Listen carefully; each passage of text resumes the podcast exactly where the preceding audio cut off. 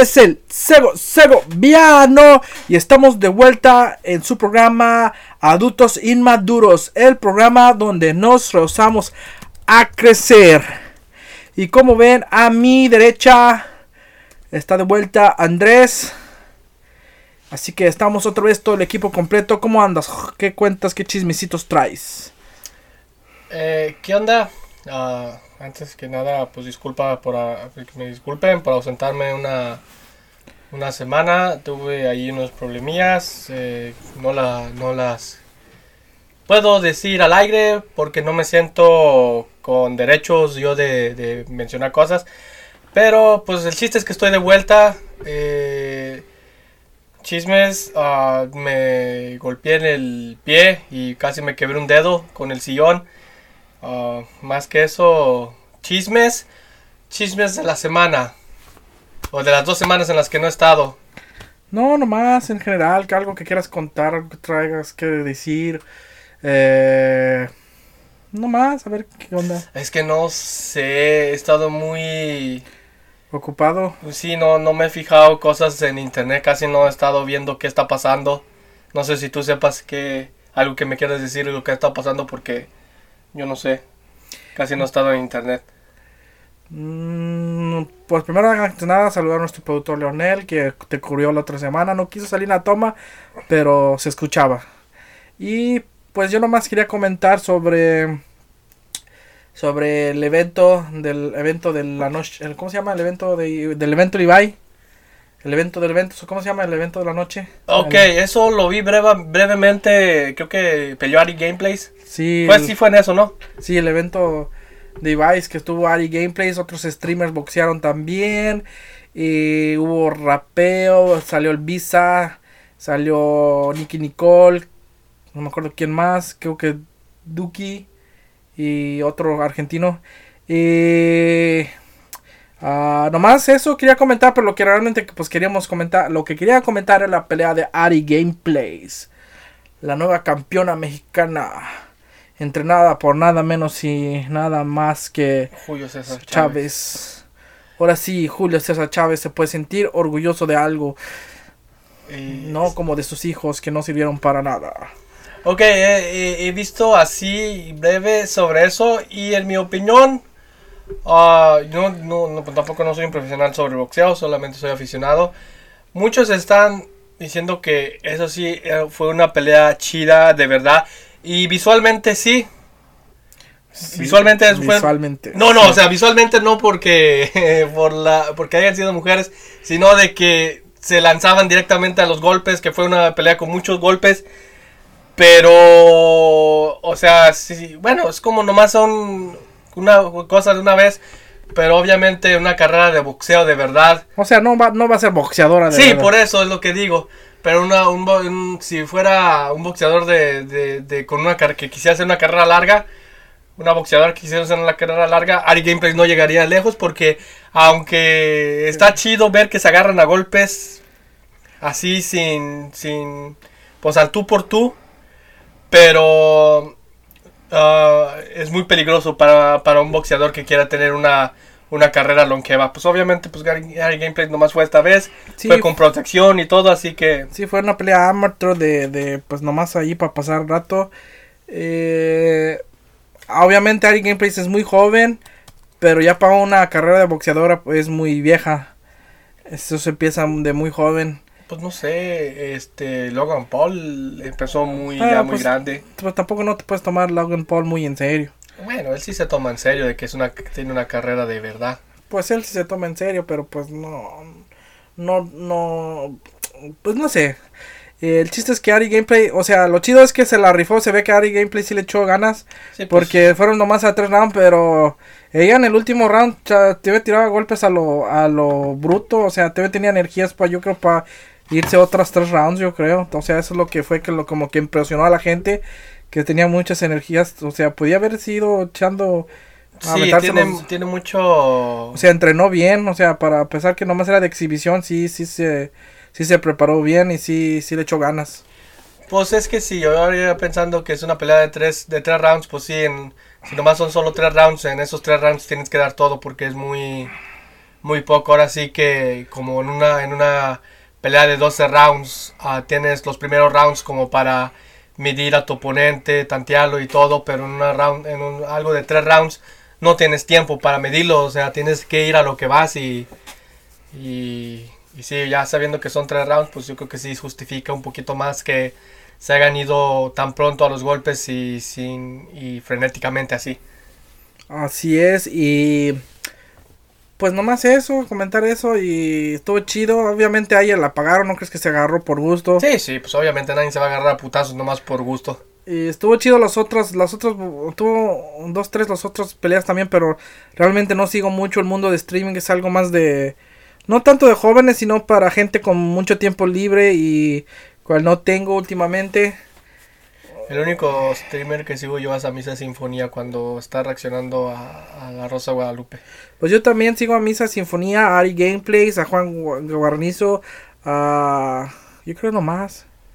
A Silver. A Silver, a Aaron, a Aaron Play, pero es casi nomás veo los los retransmisiones los cuando los suben a YouTube. Eh, Pero así que me toque verlos en vivos casi casi. sí, no. yo, yo tengo Twitch y es muy raro que, que pueda ver a Misa Sinfonía al momento porque casi siempre ah, empieza a... Es muy raro que transmita, aparte de que no tiene horarios fijos, él nomás Y ni días, él transmite cuando... cuando se le dé su pinche gana, entonces tienes que estar bien atento para, alcan- para saber cuándo al celular para alcanzar a ver uno de sus streams. Y usualmente cuando streamea o estoy trabajando o estoy dormido y casi nunca puedo verlo, así que tengo que verlos ah, ya después ya ya en retransmisiones. Así es, y ahora que hablamos de streamers, nosotros también muy pronto estaremos incursionando en el mundo de stream. No hemos podido por lo mismo que como ya comentamos, pero ya que está aquí Andrés, pues ahora sí le va- vamos a intentar. Sí, yo creo que la siguiente semana, el domingo, como habíamos comentado, vamos a estar streameando. No sé si quieras poner una hora fija para que nos vamos a Mm. empezar.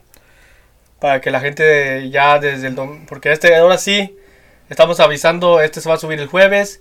Y el domingo ya van a Pues- saber. Entonces, Así que gustan acompañarnos, yo creo el jueves como la... ah, no, el domingo como a las 8.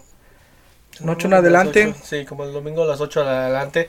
Puede ser poquito más tarde, como quiera, estén atentos allí. Sí, por- de aquí que haga jalar las cosas porque yo estuve haciendo unos experimentos con el streaming y ah, más o menos, pero de todos modos, por eso, más o menos por esa hora estén por esa atentos. hora trataremos de tardar una hora, si nos extendemos más, si nos estamos divirtiendo, pues ya ni modo, pero tardará como una hora, una hora como los episodios. Así es. Ok.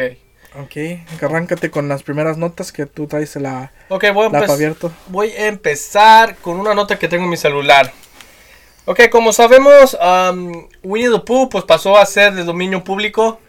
Eh, se habló mucho de Winnie the Pooh. Eh, Bambi también pasó a ser de dominio público este 2022. Pues en Estados Unidos, cada primero de enero se celebra el día del, del dominio público, que es cuando se anuncia que, qué personajes van a pasar a ser de dominio público. Eh, yo creo que los más destacados de este 2022 fue Winnie the Pooh y Bambi. Vi, estaba viendo muchos por allí, pero puras cosas que la verdad son personajes que casi no nadie ubica. Así que voy a estar, voy a decirles un poco sobre qué personajes en los siguientes años van a estar pasando a dominio público. Así es, así que si usted quiere ser su propia versión de esas cosas, algo a lo mejor un canal de YouTube o qué sé yo, sus playeras, ya su mercancía, nos pongan, abren oreja y ya pueden hacer dinero de este personaje. Ok, y estos son los personajes más destacados, porque obviamente hay un chingo más, pero yo creo que eh, estos son los personajes más interesantes, más famosos que, que van a estar pasando a dominio público. Y el más reciente es hasta el 2024 y va a ser Popeye el Marino. Popeye el Marino, En el 2026 va, va a ser Frankenstein. Frankenstein, muy bueno, esa, pues, eso sale para muchas cosas chidas. En el 2028 King Kong. King Kong también está chido, King Kong, imagínate todo lo que se puede hacer con ese, esa, esa franquicia. En el 2029 va a ser el Pato Donald. En el 2032 Blanca Nieves. Blancanieves. En el 2033, este es uno de los más interesantes. Bueno, en el 2033 se va a liberar Superman y el Hobbit. Órale, que, o sea, Superman, obviamente no vas a poder ser el Superman con el S, pero vas a, algo vas a poder usar un Superman que tú quieras. exacto. Está chido eso. En el 2034, solo un año después de Superman, se va a liberar Batman. También está muy chingón eso, ya cualquiera puede sacar su versión de Batman. En el 2035 se va a liberar Box Bunny y Tommy Jerry. Ah, y el Guasón también. El Guasón también pasa a dominio público. En el 2035 se va a liberar Box Bunny, Tommy Jerry y el Guasón. Y en el 2036 el Capitán América. Muy chingón, ya se puede hacer un crossover tú si tú quieres financiar tu propia película de un crossover de Superman y Batman contra el Capitán y América y... Y Box Bunny y Blancanieves contra puede Pato un desmadre ahí en un universo tú mismo. Sí, ah, nomás hay que... Son, bueno, sí, tenemos que tomar en cuenta que, pues obviamente que las productoras, los dueños, No quieren esto. no quieren esto y van a tratar de, pues hay de mover sus abogados y, y tratar de prolongar un poco más el, este, este proceso. Disney lo ha hecho, creo que ya lo ha hecho con Mickey Mouse. Varias veces. Lo ha hecho varias veces con Mickey Mouse, eh, pero no sabemos si estas otras, eh, estas otras productoras como Warner que, que va próximamente va a estar perdiendo, ah, bueno, no perdiendo, pero ya va a ser de dominio público sus personajes como Box Bunny, Batman, el Guasón y, y varios personajes más, eh, si puedan hacer algo para prolongarlo. Even- eventualmente eve- even- eventualmente todo pasa a ser dominio público pero puede ser que, que- que estas productoras empresas puedan detener un poco el proceso pero si no si nada pasa en los años que mencioné estos estos personajes van a ser para uso de ustedes cuando quieran Cuando quieren y cuando los ocupen y para lo que sea. Y cuando digo que para lo que sea, para lo que sea. solo como mencionas no puedes usar exactamente el personaje Si tu Superman no puede traer capa roja y traje azul, tiene que ser con la S tiene que ser algo diferente traje roja, traje rojo con capa azul. Eh, a la- sí, tiene que tener sus variaciones, no puede ser exactamente el mismo personaje de Warner, así que, eso pasa con todos los personajes, por eso el Winnie the Pooh es un personaje, es un, en la nueva película de, terror de Slasher, es un oso asesino. Exactamente.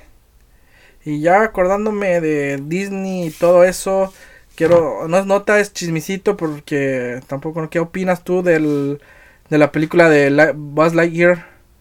Y que ha sido un fracaso total y mucho polémica tras el, Oh sí, de el hecho, beso lesbiánico. de hecho traía una nota aquí sobre... Pues échatelo ahora que me acordé de eso. Ok, esto pues me pareció allí, eh, no somos peruanos y que, o sea, dudo mucho que nos, de- nos escuchen peruanos, pero... Nos escucha un alemán. ¿Ah? Nos escuchan un alemán. Pero el alemán... No estoy seguro si es alemán, pero a lo mejor es un mexicano en alemán. Pero mis estadísticas de YouTube ahí sale que alguien en, Ale- en Alemania nos escucha. Bueno, si algún día nos escucha alguien de Perú, esto es una nota que a lo mejor tú, tú vas a conocer mejor que yo, porque muchos artistas peruanos están indignados con la adverten- advertencia de Cine Planeta sobre la película de Buzz Lightyear. Y es que este este cine, que me imagino que es un cine de, de Perú, nunca pido que haya este, nunca había escuchado el Cine Planeta en, En, En- otro otro lugar. en México, porque México no... Pero muchos de estos, eh, bueno, el, Cineplaneta eh, en, su, en su sitio web puso una advertencia sobre que la película de Buzz Lightyear tenía ideología de género. Entonces muchos artistas eh, peruanos se levantaron en contra de eso porque pues no les pareció que pues que ocupara la advertencia. Eh, algunos de los de los artistas peruanos que ni tú ni yo conocemos porque no somos de Perú es Bruno Pinasco, eh, Ricardo Morán, mm, Merly Morello y Carlos Carlín. Ah, no, espérate, hay más. Tatiana Astengo. Eh, Ah, yo sí, yo los he visto en grandes actuaciones. yo en no. películas peruanas. No, no te creas, no Creo, sé. creo, creo que son con- como, algunos son conductores Sí, y actores sí, de, sí. de Perú. No los conozco, pero pues nomás lo quería pasar allí porque esperamos que algún día nos escuche mucha gente de Latinoamérica y también vamos a tener que estar dando así notas de, de- de diferentes países, cosas que pasan por ahí. Y, y sí, eh, sí, sí, sí había visto la, la polémica, no he tenido la oportunidad de ver la película. No, yo tampoco. Ya vi la escena, pero no manches, es muy. O sea, es muy exagerado. O sea, tiramente le hace. Y es todo. O sea, no es como que. Aparte estamos en el 2022, ya... Es como que si tu morrillo parpadea, seguro se lo pierden y cuenta será. Es, es así de rápido es la escena. Si, si tu morrillo voltea a agarrar las palomitas o, o lo que sea, se le pasa. O sea, porque es así de rápido. He visto Bugs Bunny besuquear más a Elmer Gruñón eh, con más románticamente que, que eso. Sí, eh, y, y no creo, yo no, yo, yo no creo que, que por alguien siendo un niño por ver una escena de pues, dos personas del mismo género, ah, como que manipule o cambie su sexualidad, porque creo que eso es algo que o lo traes o no lo traes, es algo que, que se nace solo independientemente de que si alguien te lo enseña o no te lo enseña. Esa, esos sentimientos crecen solos y no hay nada que puedas hacer para cambiarlos y no tienes que cambiarlos porque no tiene nada de malo. Pero no creo, yo, yo no, yo no creo que eso cambie, cambie algo porque si nos ponemos a ver que, ok, toda la televisión, digamos que, porque no es cierto, por- porque pues desde tiempos como Friends mirábamos que el hijo de, de Ross Geller era criado por dos mujeres Del mismo sexo. del mismo, pues sí, del Pues sí, obviamente. y, o sea, que esto no es nada nuevo. Supongo que nomás están haciendo argüende porque ya es una, es una película de niños. Pero supongamos que, que, Pues todo, también- que, todo, que todo siempre ha sido de mujer y hombre en la tele. Eso supuestamente nos haría creer que están educando a los niños que sean heterosexuales, pero no es así porque si una persona trae, nace con sus diferentes gustos, aunque vea miles de parejas heterosexuales, no va a decir, ah, ok, voy a ser heterosexual. No tiene lógica eso. No, no porque alguien, no porque yo vea a dos hombres besarse, voy a decir, ay, qué rico, voy a besar hombres. Ay, se me antojo. Eh, eh, eres lo que eres y nada lo va a cambiar y, y siéntete orgulloso de ser lo que eres. Si eres hetero, qué chingón. Si eres homosexual, qué chingón. Si eres lesbiana, todo lo que eres, toda la comunidad LGBT, seas lo que seas, está chingón. Y nada te va a cambiar, nada va a hacer que cambies tu forma de pensar. Sí, como te digo, es una escena que realmente si, si haces esto, ya te la perdiste.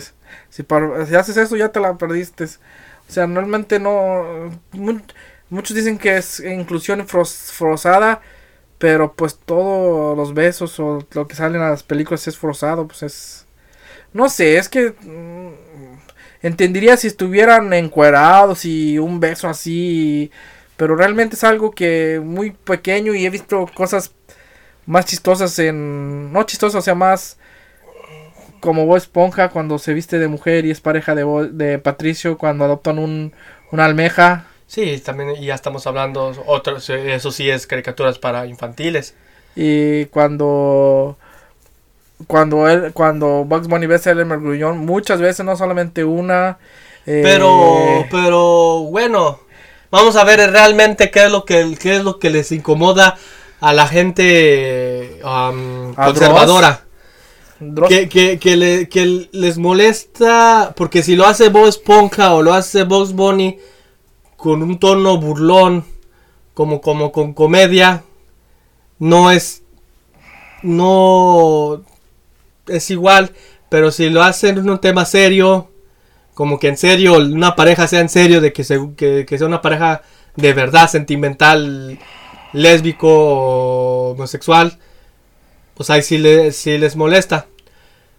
Está muy raro y creo que pues está bien, pues poco a poco eso se tiene que ir metiendo al consciente humano, porque no, no nomás porque a ti no te guste, no más porque a ti te incomode, los diferentes géneros eh, van a dejar de existir, la gente va a seguir siendo como quiere y tienes de dos o te estás encabronando toda tu vida por que hay gente de, distintos géneros o simplemente los aceptas. Pero de que se van a acabar, nunca se van a acabar. Pues sí, así como yo no, no, no sé, no tengo hijos, pero si un día lo llego a tener, por ahí vi un comentario que es muy, creo que es muy acertado. Eh, mientras mi hijo viva en mi casa, pues yo lo voy a crear como, si yo tengo un niño, ya sea varón o mujer, yo lo voy a crear como un niño, le voy a no le, uno le voy a dar juguetes de princesa, tampoco tiene de malo, pero pero no voy a, a enforzarle algo que no es, o no sé. El chiste es que yo lo voy a crear como niño, lo voy a dejar que sea niño, y si él crece y está en una edad ya grande y él siente que no es esa persona o que eh, es eh, homosexual o lo que sea, yo lo voy a aceptar, pero yo lo voy a crear como hombre porque es lo que nació y así, pero no por eso se deja de querer a alguien o, o sea, todos somos... Lo chiste es eh, tratar todo con amor y toda la gente con respeto, es el mensaje que queremos dar y... Y Dross, me decepcionas, me gustan mucho tus videos, pero creo que los comentarios que estás dando últimamente sobre la película son muy, muy polémicos y ojalá ya mejor no digas nada para que no me agüites más y para poder yo seguir viendo tus videos. Sí, me parece... No he visto lo de Dross, eh, pero ni lo quiero ver porque Dross también me, me, me parece chido. Pero tampoco no me quiero agüitar con Dross porque me gustan sus videos. Ok, ¿qué más tienes? ¿Qué más nos traes? ¿Qué hay? Pues quiero dar esta noticita rápida. Esta fue mandada por nuestro colaborador Leonel el Almohadas. Almohada ZZZ. que muy pronto estará subiendo videos de Guitar Hero. Para que estén atentos. Dicen que no ocupa de nuestro canal. Que él tiene miles de seguidores y que, y que no ocupa nuestra promoción. Pero yo se lo doy de todos modos porque yo apoyo a mi hermano. Ok, pues dile que nos mande seguidores a nosotros. La verdad que sí, porque me hacen falta para poder transmitir en TikTok. Bueno, la noticia que mandó Leo es que el creador de Sonic confirma el rumor de que Michael Jackson compuso la música para Sonic the Hedgehog 3. De manera muy sorpresiva, el creador de Sonic, Yuji Naka, nos confirmó un rumor que decía que el rey de pop había trabajado en el soundtrack de la tercera entrega del Erizo Azul mediante Twitter. Dijo sin ningún tapujo, Michael Jackson definitivamente compuso totalmente algo de la música para el juego de Sega de 1994 Sonic the Hedgehog 3. Desafortunadamente Naka continuó esta confirmación de un mito que por casi 30 años daba de qué hablar con una triste noticia ya que asegura que en las pistas en las que trabajó Michael Jackson han sido reemplazadas en la remasterización de Sonic Origins que aparecen en Sonic 3. O sea, o sea que Michael Jackson sí hizo las canciones, el rumor que por tantos años se estaba y se divulgaba por internet. Ya había escuchado eso. Yo para mí siempre supuse que sí porque... Está muy bueno el soundtrack de ese juego, si lo escuchas el... Está muy bueno el soundtrack, aparte que... Michael Jackson era Michael muy... Jackson era muy... Fan del erizo azul de Sonic. De Sonic y de Sega en general, que hasta tuvo su propio juego en Sega. También, es, aunque es de Michael Jackson, el juego está chido, está... Está chido. Está chido, está entretenido y más porque estás jugando y escuchas eh, Burlington es malo. está, está, está divertido y pues nomás lo que aclaran aquí pues que sí es cierto, pero que en, la, en el juego de remasteración de, de que, vas, que ya salió, va a salir de Sonic Origins ya no va a estar el, la música esa de Michael Jackson, va a ser reemplazada. Yo creo porque ha de ser muy caro pagar los derechos de la música de Michael Jackson y, por eso va a ser reemplazada. ¿Cómo la ves de ahí? Pues muy triste porque el soundtrack es muy... Muy bueno, muy bueno. Yo creo que, que, que Nintendo, bueno, que Sega tuvo en Sonic el mejor soundtrack de, de los juegos en los noventas así es y, y pues qué triste. Pero pues de todos modos probablemente no lo iba a jugar.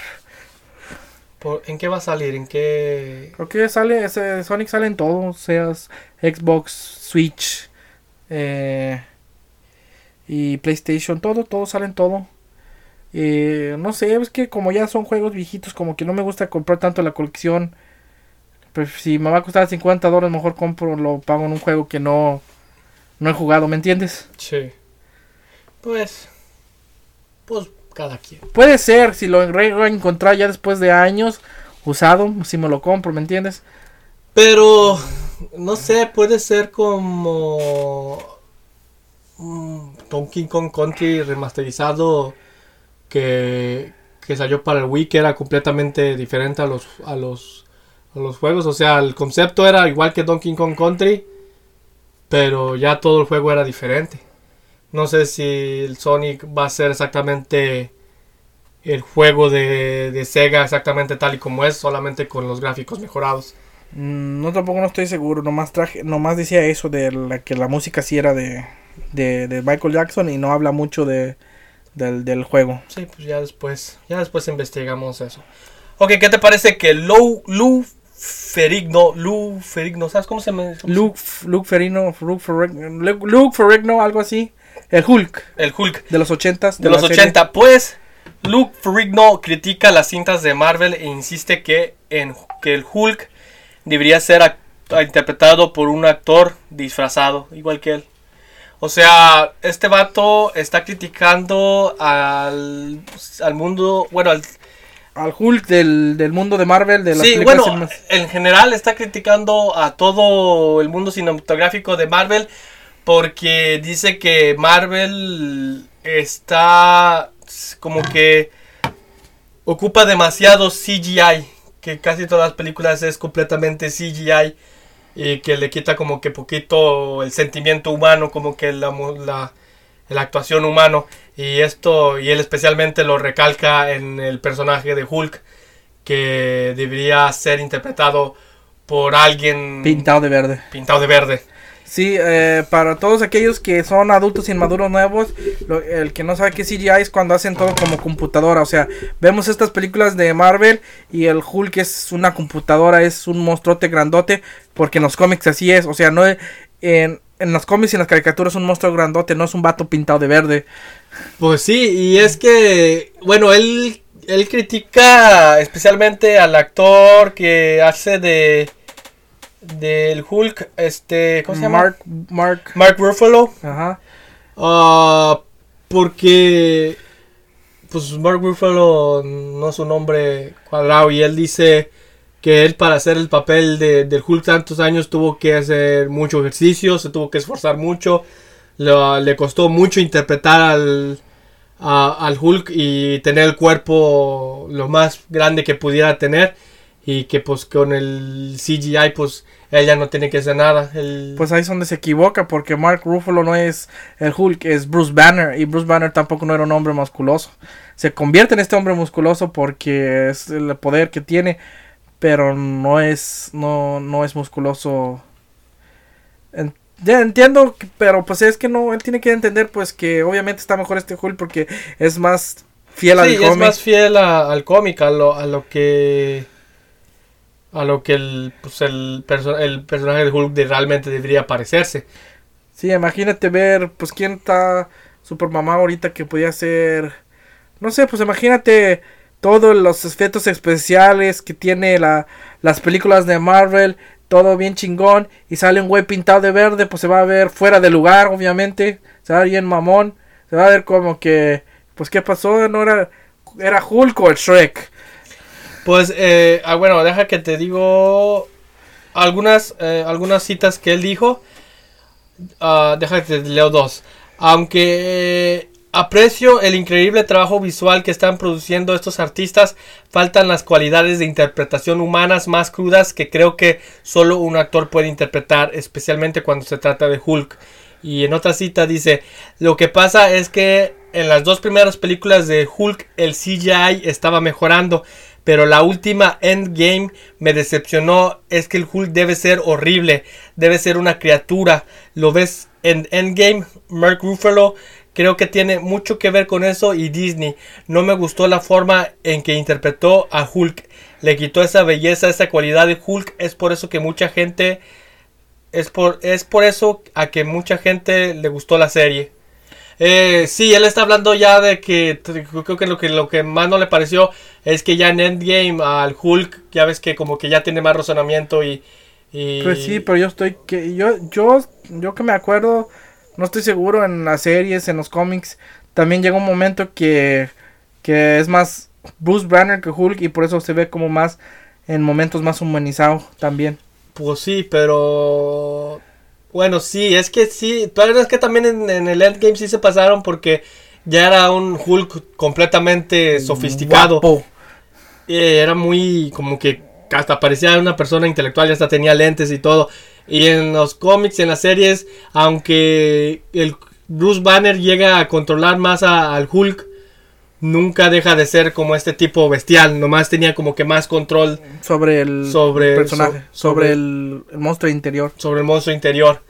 Creo que eso es lo que, lo que, creo que es lo que más, más critica. Y pues sí, aparte de que se, se abuse demasiado del CGI. No sé, ¿tú qué opinas del CGI? ¿Crees que se, crees que se puede abusar mucho del CGI? No creo que se abuse mucho, creo que es, es necesario para dar es para dar en una película como de superhéroes, de anime, de lo que quieras, de vida que lo vas a traer a la vida real, creo que es necesario porque cómo logras esos poderes, esos efectos, esos esos, o sea, no pues es algo que es, es necesario. Y pero sí estoy de acuerdo poquito con el que el Hulk pues sí se miraba medio raro, más humanizado y con lentes. Y y pues pues pues ya, pues que no se agüite, acabo que creo que ya no va a salir tanto el Hulk en las siguientes películas. Aparte, pues él ya fue Hulk desde los 80, ya que también que se relaje. Ah, que no se agüite, ya. Ya, ya de tener como 100 años. Sí, pues ha de mantener, ¿no? Pues hace mucho ejercicio. Sí, pues está como Sylvester Stallone, que tiene como 90 años y se ve viejito, pero para los años que tiene, todavía se ve muy bien. O sea, él, es feo porque pues es feo desde que nació. O sea... Sí, y hablo, hablo, así, Adri, Adri. Eh, eh, pero es muy es chido esta vez Stallone yo quisiera conocerlo ah. aunque hable chistoso deja busco una foto de Lou Ferrigno actual pues tú da tu nota porque nomás quiero ver quién es acabo este. Leonelo aquí va a estar poniendo a Lou Ferrigno sale en una serie de sitcom y salen muchas apariciones en vez de cuando y, fue el Hulk en los 80.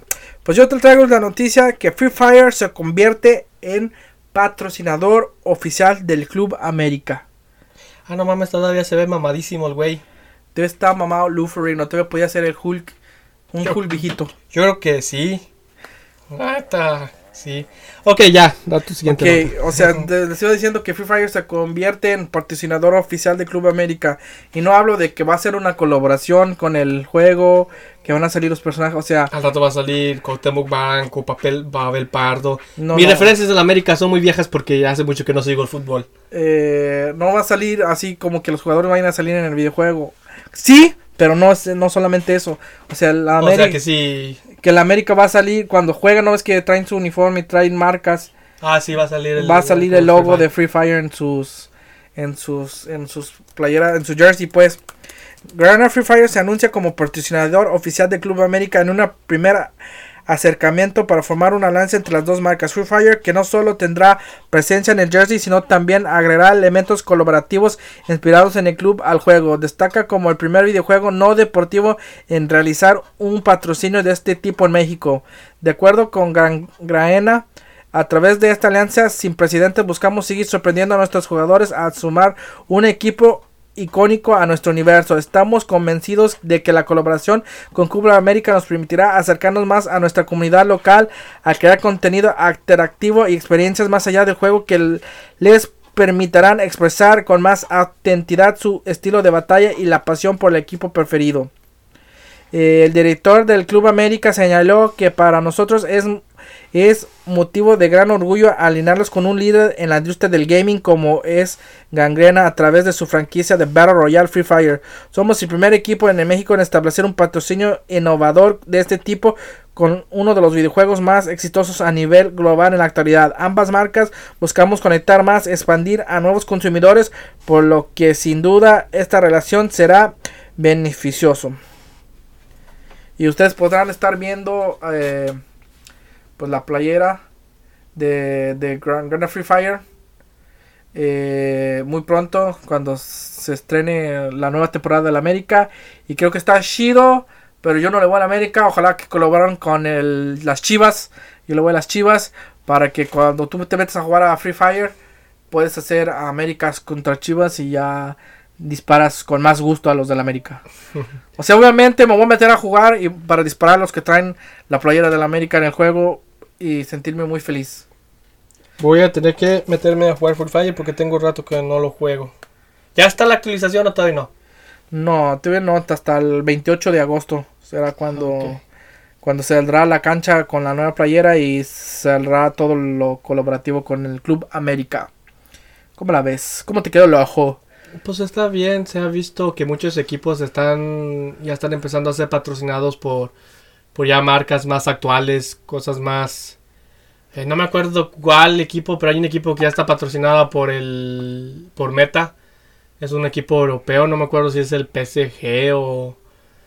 Creo que es el Barcelona, no estoy seguro. No estoy seguro, pero hay un, equipo que está patrocinado por el por el PC, pues por el por ya por Meta y pues muchos equipos ya se están actualizando y siendo patrocinados por marcas y co- e empresas. ¿Qué tienen que ver en el mundo del gaming? Exacto. Eh, ah, pues ya sigues tú. ¿O, o quieres que le dé otra? No, eh, ¿cuánto tiempo llevamos, Leo? 36 minutos. Entonces falta un chingo. Entonces hay que quedarnos aquí un ratito. Cristian Nodal es el primer artista del regional mexicano que aparece en la portada de la revista Rolling Stones. ¿Cómo te quedó el ojo, Leo? Dice que no sabe, pero deja de mover el hocico porque me estás distrayendo. Pues sí, Cristian Nodal es el primer artista del regional mexicano en aparecer en la revista de Rolling Stone. Eh, pues salir en Rolling Stone no es cualquier No es cosa. cualquier cosa Eh, es una todavía sigue siendo una revista muy importante. muy importante dentro de la música y pues que Cristian Nodal sea el, el primer artista del regional mexicano en, en- en salir en, en esta revista y salir en la portada bueno en salir en la portada de la revista es un gran logro la portada eh, pues es Cristian Nodal no puedo decir que, que chulada de vato porque está medio feyuco pero, Pero todos los vatos lo somos, no te agüites, Cristian Nadal. Yo te quiero. Si quieres venir a nuestro programa, yo te invito. Véngase aquí a cantarnos una rolita. Pues sí, eh, después de ta, pues ahorita con tanta polémica y cosas, pues aparece en la portada. Yo creo que también tiene que ver a, pues no solamente, pues su versatilidad en la música que ahorita está teniendo con colaboraciones con gente del movimiento del, de, pues, del género urbano, eh, canciones que se han vuelto tendencias, muy buenas canciones. Y pues Eh. también, también su persona, también su persona se está vuelto muy polémico. Es una persona que está ahorita en el ojo del hura- el huracán, el ¿cómo se dice? En el ojo del huracán. Es Homero. Y eh, pues a mí me gusta, tiene rolas chirillas. Ah, y el otro día, ¿qué fue? Eh, no me acuerdo qué día fue, que fue los premios latinos. No, eran premios los nuestros. Pues era un tipo de premios, no sé. Y ganó, ga- ganó, gan- ganó, no sé cuántas ganó, pero estoy seguro que ganó por el de botella tras botella, que era la, la categoría era mejor canción regional urbano, algo así. Sí, y dio su. O sea, dio su. O sea, le dio las gracias al género.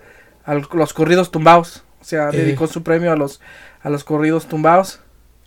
Y, y estuvo muy chido, te tuvo, cantó, creo que con la que cantó, ¿era Casu? Casu, yo creo. Creo que era Casu, porque... Yo no lo vi, pero yo creo que es Casu anda muy. Últimamente anda muy pegadito con Casu. Pues sí, dio, dio allí, allí su, su, Nomás vi cuando dio el agradecimiento a los, a los creadores del corrido tumbado y a los Rich Vagos. O sea, a Jera MX y todo Sí. su equipo. Sí, pues eh, Jera también ah, tuvo muchas am, nominaciones. Creo que no ganó ninguna. De todos modos no estaba, no estaba, en- no estaba presente ese día, pero tuvo muchas nominaciones. Jera es un hombre muy ocupado, no tiene tiempo para sus premios, ¿ok? No, no, sé, no, creo que anda de gira. De hecho, vi un video de Adán Marcelo con Jeremy X aquí en, en Chicago. Eh, Estuvo chistoso, estuvo bueno. Los videos de Adán Marcelo me gustan. Pero no vean a Adán Marcelo, vean adultos inmaduros. Sí, eh, también su novia está. ¿Cómo se llama su novia? ¿De quién? De Jera. Ah, está la. Ke- Kenia Oz, ¿no? Kenia Oz, la youtubera. Sí, también tuvo muchas nominaciones, pero hace- tampoco no estaba. También hace música ya. Sí, pues tuvo, tuvo, tuvo ahí unos- algunas nominaciones. Y no, no, tampoco nos tuvo, no sé si ganó. No, no vi todo el evento porque fue noche y me quedé dormido. Pero sí alcancé a ver eso de Cristian Nodal. Yo lo vi en un TikTok, yo no me di cuenta. Ok, ¿qué más traes? Pues yo traigo estas noticias que son muy comunes en mi programa. ¿Por qué? Porque es mi programa, nuestro programa, y me gusta mucho esta serie. Y ya saben de qué voy a hablar. Pues de Goku. De Goku, de Dragon Ball. Eh, traigo la noticia de que Dragon Ball Super, bueno, son dos en una, te voy a dar dos en una. Dragon Ball Super confirma el nuevo anime ya está en camino. Desde que el anime de Dragon Ball Super terminó en el marzo de 2012 de 2018, la pregunta para los fans, ¿cuándo es que volverá? ¿Cuándo? ¿Cuándo veremos más Goku? ¿Cuándo vamos a ver Goku echar putazos y que pium, pium, pium? Y que me convierta en Super Saiyan 1, y que 2, y que 3, y que 4, y que 5, y ya no sé, y que otro distinto.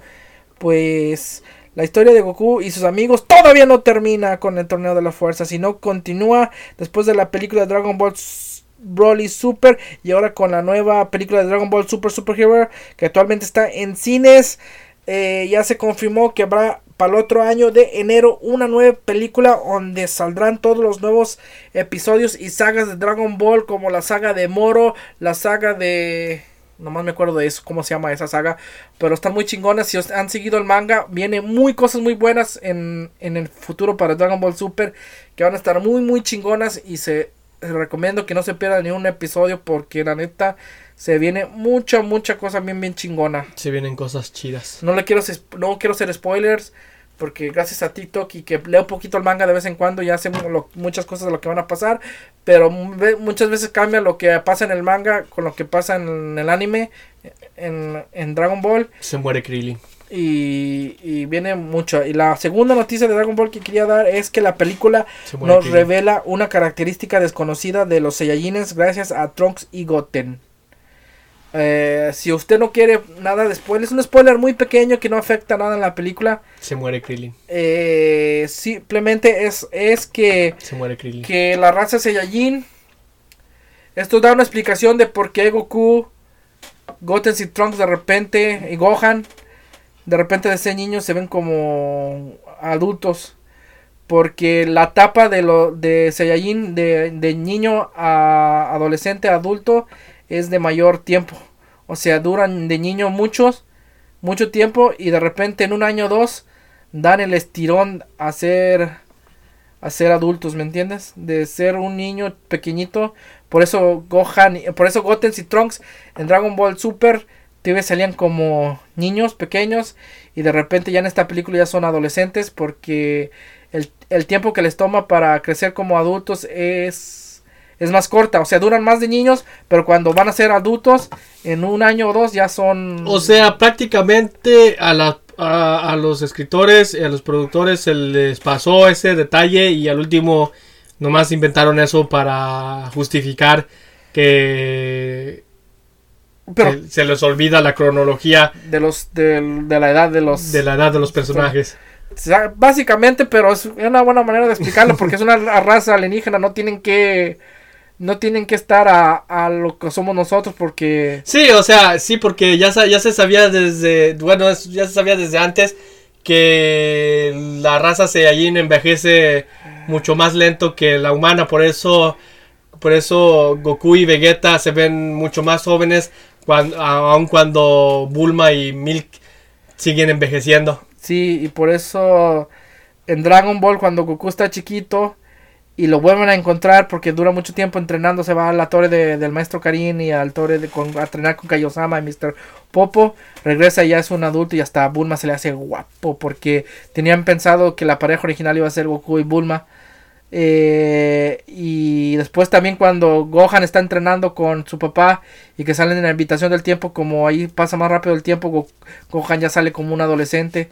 Y ahora con esto, que en la nueva película ya salen como adolescente Goten y Trunks, esa es la explicación que nos dan. ¿Cómo lo Pues sí, yo, yo voy a que pues así a Akira Toriyama usualmente se le pasan muchos detallitos allí y al último tienen que estar im- allí haciendo historias para que concuerde.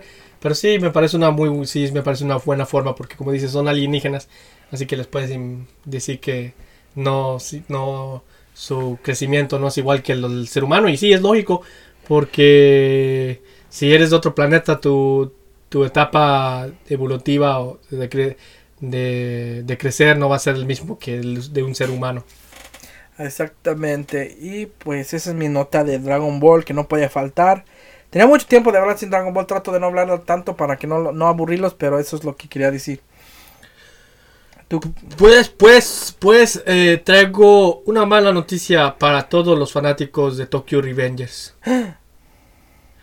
Y es que la temporada 2 tiene, va, eh, bueno, ya tiene un retraso de estreno y se va a estrenar hasta enero del 2023.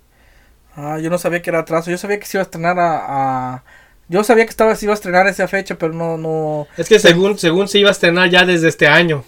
Este año se supuestamente ya se tenía que ver, se iba a estrenar, pero se retrasó hasta enero del siguiente del siguiente año. No, de todos modos no, fal- que No falta, falta medio, mucho, falta como- medio año todavía. faltan como cinco meses. Estamos en, en- Ya vamos a brincar a julio.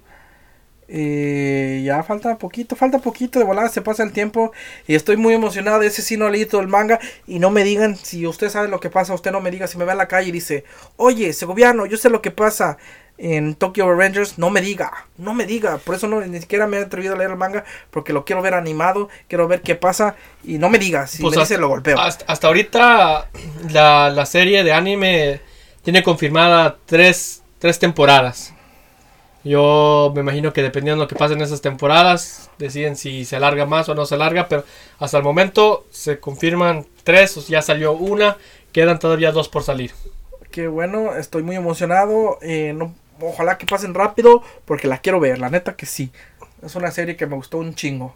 Pues esa era la nota sobre eso, era nomás algo rápido. Rápido y yo traigo una nota también rápida como el Flash, así como el Flash. Ay, que el Flash, qué problemas nos mete ese Flash. No traemos la nota, pero la siguiente semana no. Sí, yo, yo, yo, se me pasó, sí he estado viendo, pero no estoy muy bien informado por como para dar la nota Sí, sobre Ezra, es, es, Es, es- es la Mirror. Ezra Miller. Como a Andrés le gusta hablar mucho del Flash, dije, seguro lo va a traer Andrés, no la investigo yo. Y pues se nos faltó, pero por la próxima semana veremos. si- es- Hay que, es, la historia se está devolviendo muy. O sea, hay mucha historia y esperemos que haya más Y cosas de qué hablar. turbio, muy turbio lo que está pasando con Ezra, Ez- Ezra Miller. Sí, pues yo nomás quería hablar de The Simpsons Hit and Run. Ese Eh, juego es muy viejo. Ese juego es muy viejo, pero estaba inspirado en el juego de Grand Theft Auto. Sí, sí. Eh, era un juego muy chido, que era un, un juego de mundo abierto de los Simpsons, eh, con misiones tipo San Andrés. Y pues alguien está haciendo un remake del mundo abierto y de multijugador. Y uno de los títulos más emblemáticos de los Simpsons Hit and Run, muy recordado por verse inspirado en Grand Theft Auto 3, está por regresar mejor que nunca gracias a un fan remake que no solo planea rehacer un título, el título, sino quiere implementar un enorme mundo abierto y modo multijugador. El proyecto corre a cargo del canal YouTube Ru- Rubius, no el Rubius, o si es el Rubius. No, no creo que sea el Rubius, pero así se llama, que regularmente se dedica a los mods y que en el pasado creó un tráiler conceptual de cómo sería un, remake de The Simpsons Hit Run, algo que conformó con conforme pasa el tiempo avanzó hasta convertirse en el proyecto que actualmente se encuentra diseñando. Uno de los puntos más interesantes de este fan remake, además de la mejora gráfica, es la unión de la ciudad de Springfield, pues el título original lanzado hace 20 años no era propiamente un mundo abierto, sino tenía 7 niveles distintos con grandes zonas a explorar, mismo que el proyecto se unirán para crear un mapa unificado. Otros de las adiciones en el fanmake es la posibilidad de jugar en cooperativo tanto en una pantalla dividida como online usando los diferentes miembros de la familia Simpson que estaban en el juego original y no solo eso, Expert expresó su interés en ampliar y mejorar la gama de vehículos existentes. Por el momento el fan del el fan remake de The Simpsons Hit and Run no tiene fecha de estreno y al ser proyecto de fans no hay una ventana de lanzamiento aproximada y probablemente avance lentamente para lograr ofrecer un gran resultado. Hit, and Run es considerado uno de los mejores juegos de los Simpsons según los fans eh, lanzado ya por el 2007. Sí, yo creo que sí, uno de los de los mejores. Yo lo llegué, yo lo jugué, lo pasé todo, no me acuerdo. O sea, lo jugué, me acuerdo que lo pasé, no, si me dices de qué va. No, yo tampoco no me acuerdo, yo me acuerdo que también lo jugué, hice muchas misiones, no me acuerdo si lo acabé o no, pero me acuerdo que lo jugué. Sí, sí, estaba, estaba muy bueno, o sea, siendo, siendo un niño en aquellos tiempos, si no querías jugar San Andrés porque te daba miedo la violencia, eh, los Simpsons Run era una buena alternativa para... Sí, yo no sabía que me engañaran todo el tiempo, yo sí pensé que era de mundo abierto, no sabía que eran siete niveles grandes. Porque prácticamente podías visitar toda la ciudad de Springfield. Sí. Pues es, ahora sí, sí va a estar chido. Poder jugar con tu compa. Y sí, y ahora sí poder explorar todo, todo Springfield. la ciudad de Springfield. Ahora sí ya, ya bien mapeado porque... Pues sí, solamente en internet puedes encontrar un mapa de dónde está todas las cosas en Springfield. Y pues ya hacer, aplicarlo en el videojuego y poder hacer el mapa bien sobre cómo es Springfield. Eso, está, eso estaría chido. no sé qué tipo de, de gráficos, pues ahora sí que mejor le van a dar. Sería chido ver que les pongan un tipo de Unreal Engine o algo así. Creo que sí le están poniendo algo así. No está claro, no dice la nota, pero yo me imagino que sí. Pues el Unreal Engine ya sabemos que, que trae una alta, alta definición y se ve muy chingón. Sí, estaría chido ver, ver, a, ver ese juego en, en el mundo de los videojuegos neta que está cambiando mucho últimamente. El hecho de que cualquier fan puede tomar cualquier personaje y hacer su propio videojuego está está siendo muy interesante el mundo de, los videojuegos. Sí, porque ahorita sí muchas personas hay muchas muchas personas que hacen videojuegos independientes. Claro que nunca están a nivel de, de un juego de, de, consola por el hecho de que un juego de consola tiene actores de voces, tiene un equipo grandísimo. Pues te diré que, que el juego de Cuphead empezó con un grupo pequeño de personas independientes. De hecho, eh, creo que la recolección para el juego lo, consiguieron de, de, internet, o sea, haciendo recolecciones en, en internet para que les ayudaran a, a, pues a, costear los costos de, hacer el juego. Y miran lo que se convirtió hasta ya tiene una, serie. en Netflix. Pues sí pues sí hay como que este equipo de, de gente que sabe de, de, programación y todo que se juntan para hacer un videojuego. Puede ser 10 5 amigos pero también hay gente como una sola persona que se dedica a hacer mods y remakes de games y yo hablo de esos esos no están igual de chidos que un, ah, juego hecho por un equipo total pero de todos modos te entretienen y y puedes sacarle provecho y está chingón lo, lo, lo que está avanzando la tecnología y el mundo de, los videojuegos está muy muy chingón a lo que Sí, pues es que en realidad en estos tiempos si tú te pones a investigar poquito en internet sobre cómo hacer un videojuego, hasta tú puedes lograr hacer un videojuego. Vamos con las espadas, no te vayas a cortar. no te vayas a cortar porque porque no podemos mostrar sangre en YouTube. Eh, sí, pues muy chingón. Sí, cualquier persona puede ya ahorita hacer un, videojuego. Obviamente que si yo hago un videojuego, investigo un poco, no va a ser un videojuego ni siquiera a nivel de, gente que... de Play Store, digamos.